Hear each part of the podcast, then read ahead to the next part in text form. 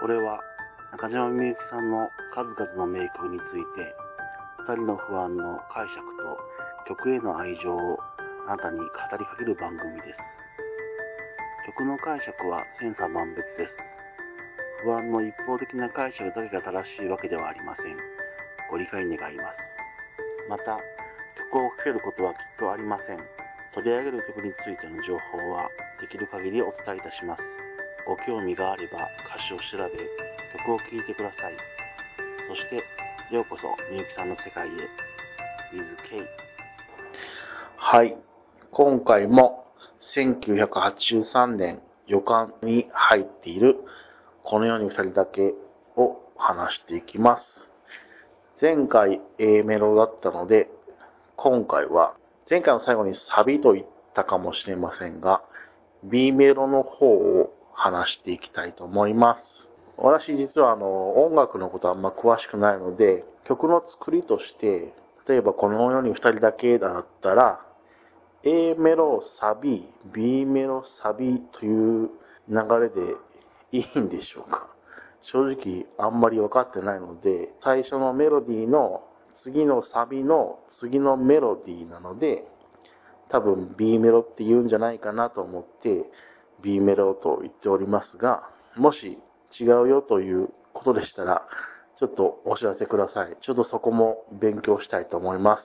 それでは B メロの方、よろしくお願いいたします。まず B メロの前半部分ですね。これよく聞いてみてもらうとわかるんですが、感情が特に入っておりません。状況だけが綴られております。場面を想像してみましょう。場所はどうでしょう？交差点でしょうか？もしくは路地から車が出てきたのでしょうか？クラクションを鳴らされて転んでしまいました。本を拾い寄せます。そう、ここもう場所が本屋さんではありません。本屋さんではなく路上、少なくとも外であることは読み取れます。そして本を放り出してしまう。本を手に持っていた。もしかしたらこの私は本を買って読みながら歩いていたのではないかと推測しております。本を片手に読みながら歩いていて車に気づかずにクラクションを鳴らされて転んでしまったと考えます。本屋さんでふと見かけた本、彼女が描いた絵が載っている本、これから目が離せなかったのではないか。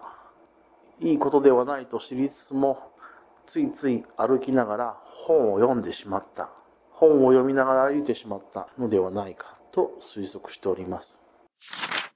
そして最後の段落ですね。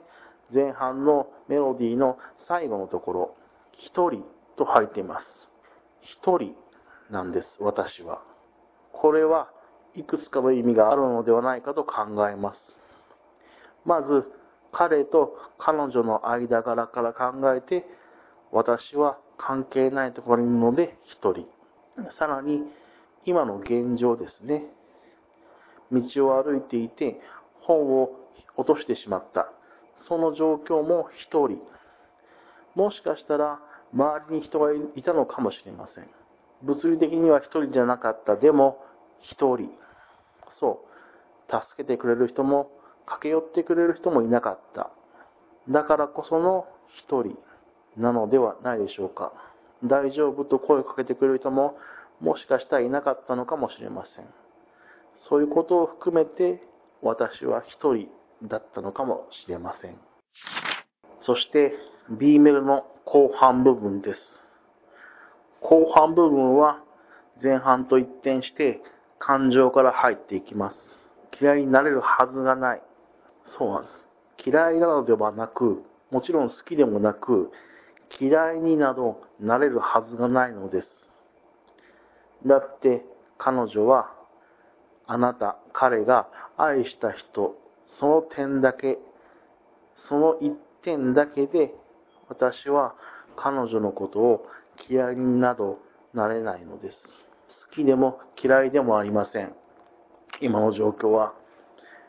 もしかしたら、もともとは好きだったのかもしれません。もしかしたら私と彼女は友達だったのかもしれません。これは少し飛躍すぎなのかもしれませんが、もともとは好きだった。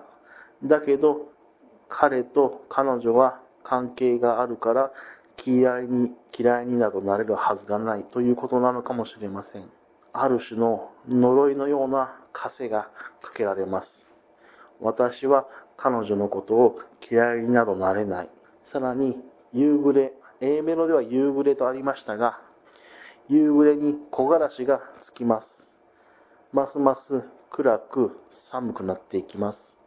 私の心象と通じているはずです。どんどん暗くなっていく心、どんどん暗くなっていく周り、そして B メロ後半の一番最後、あなたと同じ名字。単純に考えれば結婚したのだろうと考えられるでしょうけども、ただただ同じ名字だったとはなかなか考えづらいです。最初にあった辛い名前、覚えていらっしゃいますか ?A メロになった辛い名前ですね。この名前は彼女の名前だけではなく、同じ名字になった彼女の名前があったから辛い、より辛い名前になったのかもしれません。少なくとも同じ名字となったというのは深い関係性になったということが考えられます。ただでさえ彼女の名前が辛かったのに、より辛い名前になってしまったのかもしれません。そして、それでも B メロの前半部分のように思わずページをめくってしまう。ページをめくり、読みながら歩いてしまう。なんとも辛い話となります。B メロ後半の本当に一番最後のフレーズ、名字が滲む。知らず知らずの間に私は涙ぐんでしまったことでしょう。涙で目の前が霞み、彼と同じ名字が滲んでいきます。木枯らしという風が吹いていることも涙をにじました要因の一つなのでしょう。それでもページをめくってしまう。暖かい部屋でゆったりと本を読んでいるわけではなく、木枯らしが吹く屋外で思わずページをめくってしまう。買う気はなかったのかもしれません、この本。